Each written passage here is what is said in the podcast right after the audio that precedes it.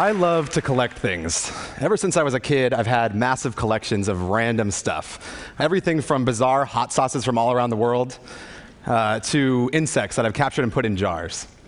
Now, it's no secret because I like collecting things that I love the Natural History Museum and the collections of animals at the Natural History Museum and dioramas.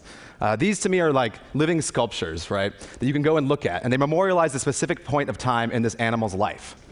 So I was thinking about my own life and how I'd like to memorialize my life, you know, for the ages, uh, and also the lives of my friends.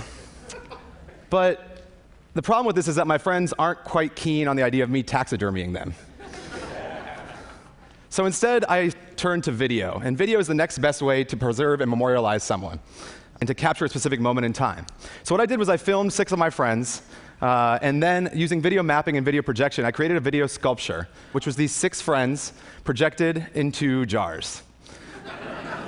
so now I have this collection of my friends I can take around with me wherever I go. And this is called Animalia Chordata, from the Latin uh, nomenclature for a human being, classification system. So this piece memorializes my friends in these jars.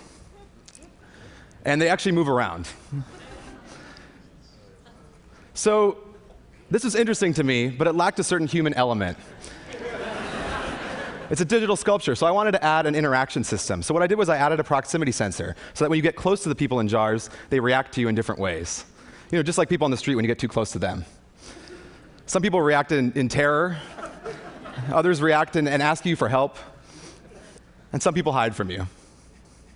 So this is really interesting to me, this idea of taking video off the screen and putting it in real life, and also adding interactivity to sculpture.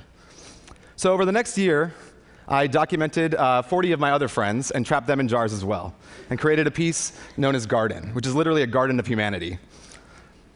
But something about the first piece, the Animalia Chordata piece, kept coming back to me this idea of interaction with art. And I really like the idea of people being able to interact and also being challenged by interacting with art. So I wanted to create a new piece that actually forced people to come and interact with something. And the way I did this was actually by projecting a 1950s housewife into a blender.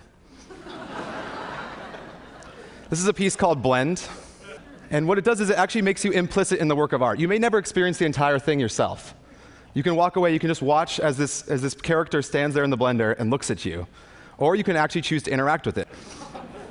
so if you do choose to interact with the, with the, with the piece, and you press the blender button, it actually sends this character into this dizzying disarray of dishevelment. By doing that, you are now part of my piece. You, like the people that are trapped in my work, have become part of my work as well.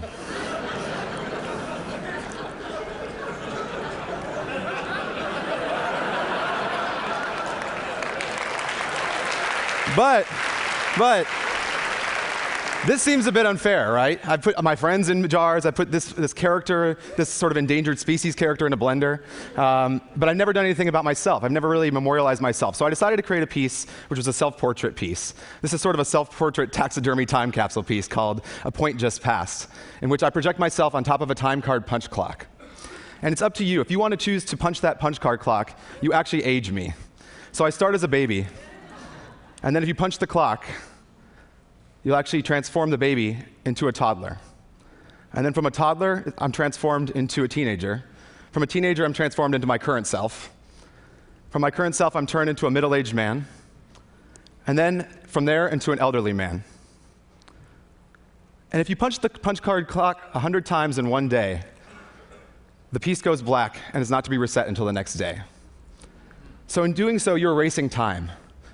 You're actually implicit in this work and you're erasing my life.